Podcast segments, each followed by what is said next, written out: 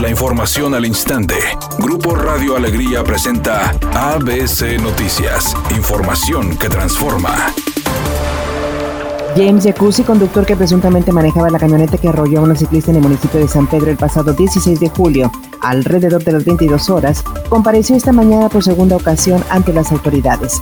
Una semana después, el presunto responsable de la muerte de la deportista tuvo la segunda audiencia en el Ministerio Público para continuar con el proceso legal que será el encargado de fincar responsabilidades. Por su parte, el abogado de la familia de Cristina Serna también se presentó a las instalaciones del Ministerio Público para conocer la postura del presunto responsable y las acciones que se tomarán para resolver las consecuencias del accidente suscitado en el municipio de San Pedro.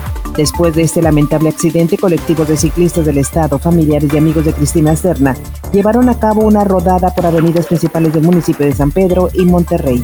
El titular del Instituto Mexicano del Seguro Social, Zoe Robledo, visitará hoy Nuevo León, según lo confirmó a través de su cuenta de Twitter para poner en marcha una unidad de medicina familiar en el municipio de Podaca, indicando que será de primer nivel, las cuales son muy necesarias en todo el país. Por otra parte, considero que es importante tomar en cuenta la situación que atraviesa el país por la pandemia del COVID, como la ocupación de camas, el distanciamiento social, entre otros. Sin embargo, señalo que también se debe pensar en la salud de cada persona y detectar enfermedades a tiempo. Además, dijo que se reunirá con ocho directores de hospitales del Estado que han atendido la pandemia de COVID. Sin embargo, no dio a conocer sus nombres.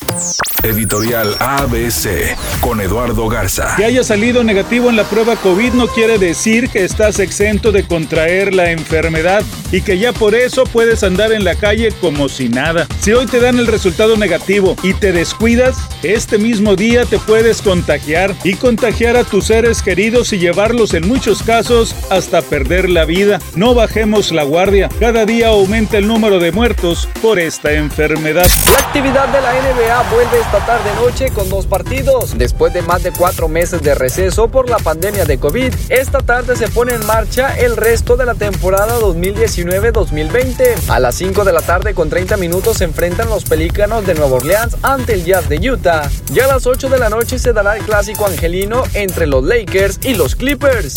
La actriz Yalitza Aparicio estrenó su canal de YouTube con la publicación de un video al que denominó simplemente como trailer, en el que se pueden ver fragmentos de lo que ha vivido desde que apareció en la cinta Roma.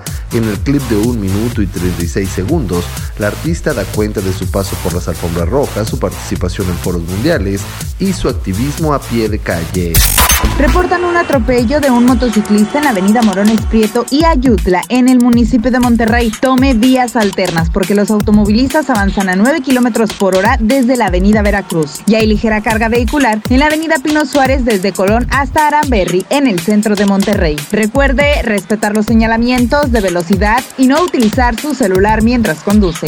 El pronóstico del tiempo para este jueves 30 de julio del 2020 es un día con presencia de nubosidad. Se espera una temperatura máxima de 30 grados, una mínima de 26. Para mañana viernes 31 de julio, se pronostica un día con presencia de nubosidad, una temperatura máxima de 34 grados y una mínima de 22. La temperatura actual en el centro de Monterrey 26 grados. ABC Noticias, información que transforma.